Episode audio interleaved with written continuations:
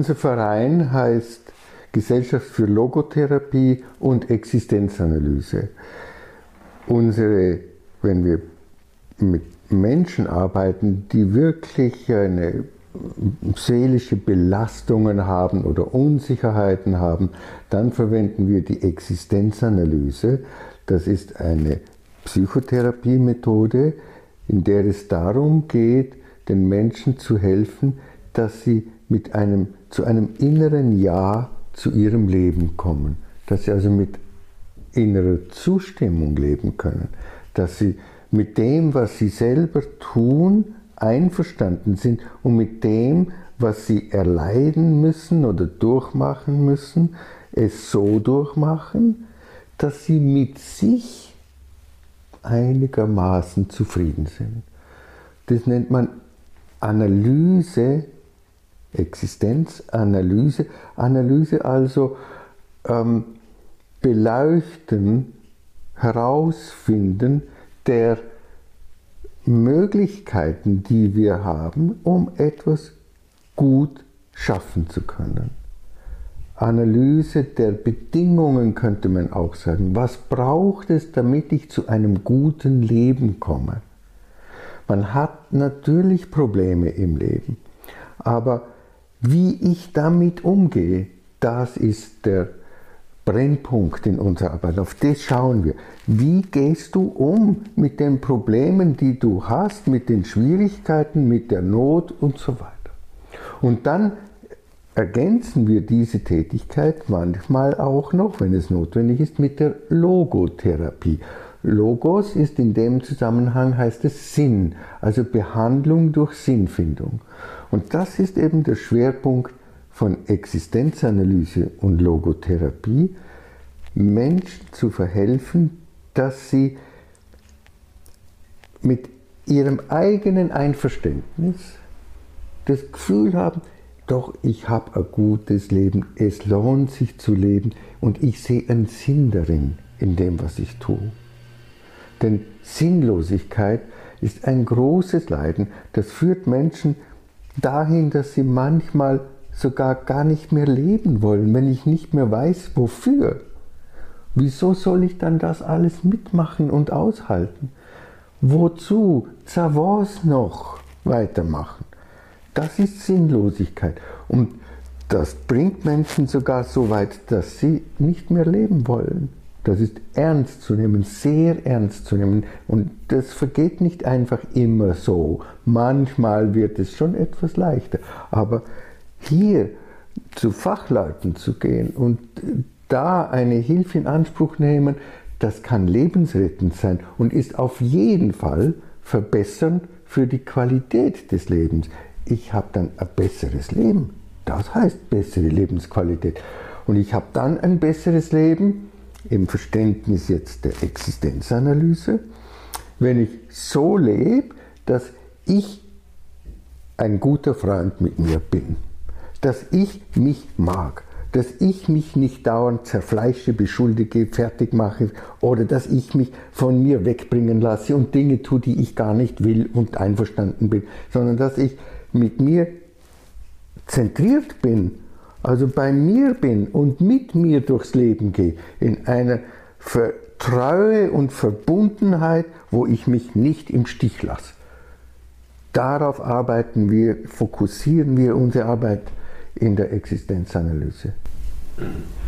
Ich arbeite ja auch mit Jugendlichen und wir leben ja heute in einer Wohlstandsgesellschaft, kann man sagen. Wenn unsere vielleicht Großelterngeneration äh, noch einen Überlebenskampf in der Nachkriegsgeneration hat, wo es einfach darum geht, wie kann ich überleben, wie kann ich mir was schaffen, sind viele Jugendliche heute schon, dass sie halt nur mehr keine, keine Zukunftsperspektiven haben. Wie sehen Sie das? Wie kann Existenzanalyse in der, für die heutige Jugend Sinn schaffen? Wo liegen da die Schwierigkeiten? Äh, die Schwierigkeiten sind vor allem, äh, also die können äußerliche Natur sein, das ist ganz klar. Wir können Leuten nicht Arbeit verschaffen, das würde vieles lösen. Aber unter den Umständen, die muss man ja auch seelisch tragen. Und da kann man nun unter schwierigen Umständen, weil man keine Arbeit hat zum Beispiel, verzweifeln.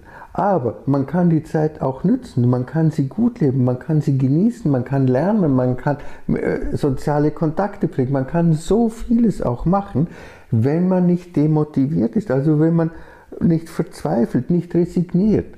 Und das ist ein psychologisches Problem. Und da ist es ganz wichtig, dass wir darauf schauen, wie, wie stehe ich eigentlich zu meinem Leben? Mag ich mein Leben. Auch wenn mein Leben mich jetzt nicht gerade verwöhnt, mag ich es trotzdem. Mag ich gerne leben.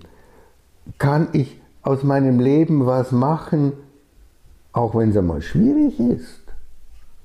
Man hat ja trotzdem Möglichkeiten, Chancen, Herausforderungen und kann eigentlich so vieles tun mit sich selber, mit anderen, mit der Natur, mit äh, mit Projekten, äh, ehrenamtlich, freundschaftshalber, Nachbarschaftshilfe und, äh, oder Bücher lesen oder studieren oder was einem oder Sport machen, was einem halt auch liegt und nicht einfach nur die Zeit totschlagen. Wenn man die Zeit totschlägt, schlägt man sein Leben tot und dann geht es einem nach einiger Zeit einfach nicht mehr gut, weil sich die Seele aufregt. Die sagt, so lass ich nicht mit mir umgehen. Hey, du bist verantwortlich für meine Seele, für ich, deine Seele.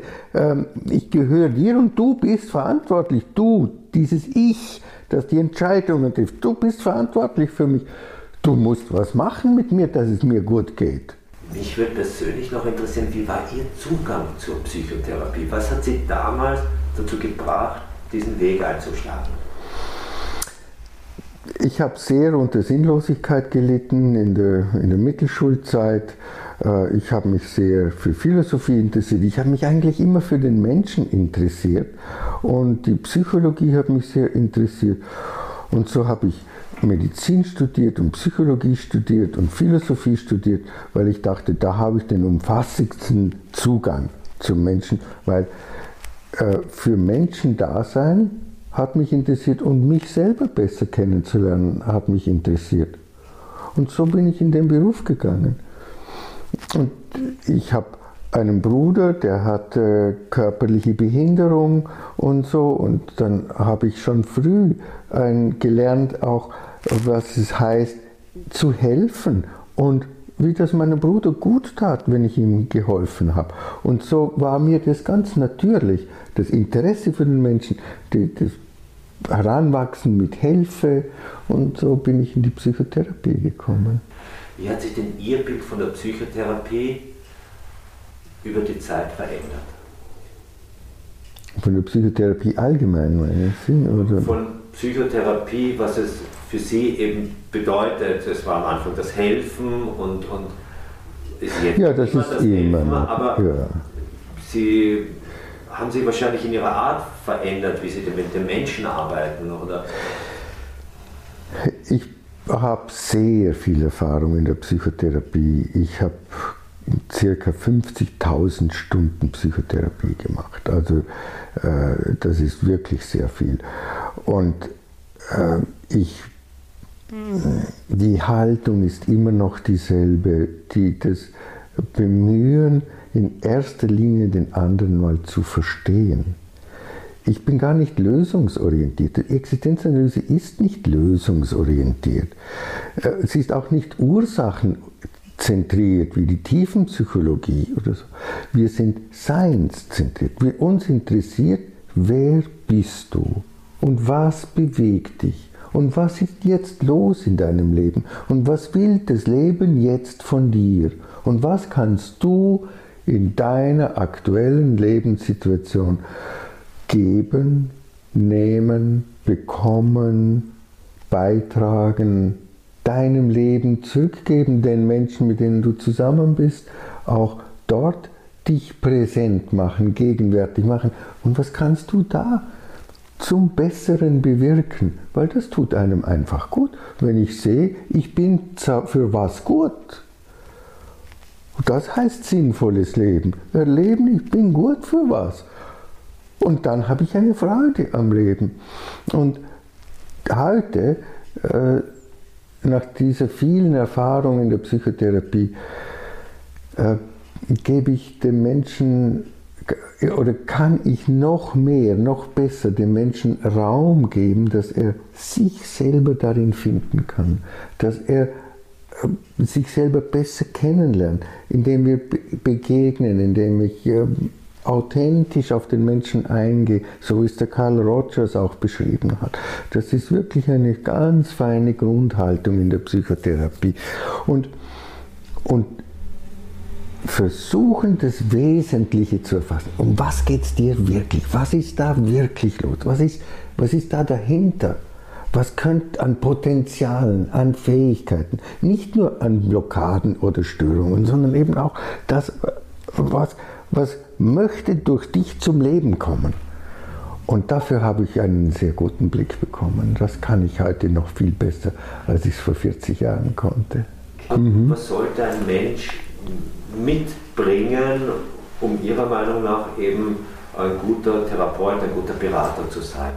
In erster Linie eine Liebe für den Menschen, ein Interesse für den Menschen, ein, eine Sorgfalt im Umgang für das, mit dem eigenen Leben und den eigenen Beziehungen. Das ist eine sehr gute Voraussetzung. Und das Ziel unserer Ausbildung besteht darin, dass die Leute nicht einfach Methoden lernen oder anwenden oder so. Das ist im Hintergrund. Viel wichtiger ist für uns, dass sich Menschen in der Ausbildung selbst entfalten, entwickeln, mehr sich selbst werden, weil aus dem heraus können sie dann auch offener den Klientinnen und Patienten begegnen und, und die und offen sein für das, was diese Menschen, die, die ein Problem haben oder an etwas leiden, was die bewegt, worunter sie leiden und verstehen versuchen. Also als Existenzialismus ist eine verstehende Psychologie. Das ist für uns zunächst einmal das Allerwichtigste. Erst wenn wir verstanden haben oder wenn wir schon etwas verstehen, können wir, dann sehen wir auch schon, was, woran es liegt, was der Mensch anders machen könnte, womit er sich nochmals befassen muss und vielleicht in die Vergangenheit zurückgehen und etwas noch einmal durchleiden oder anschauen oder damit er selber besser versteht und so in sein Leben integrieren kann, weil es gehört ja zu seinem Leben. Das, um das zu können, müssen und wollen wir, dass unsere Therapeutinnen und Berater äh, mit sich selber in einem offenen Umgang sind, ein gutes Verständnis für sich haben und aus dem heraus eine Offenheit haben für die Klienten und Patienten. Und dann müssen sie natürlich schon auch einiges wissen an, an Krankheitslehre, an Dynamiken, an Abwehrformen, die Menschen haben und die dann das Leben verkomplizieren können. Und dann gibt es dann auch noch Methoden, die man dann auch noch anwenden kann. Ich sage herzlichen Dank für dieses ausführliche und sehr bewegende Interview. Schön, danke, danke, dass Sie gekommen sind.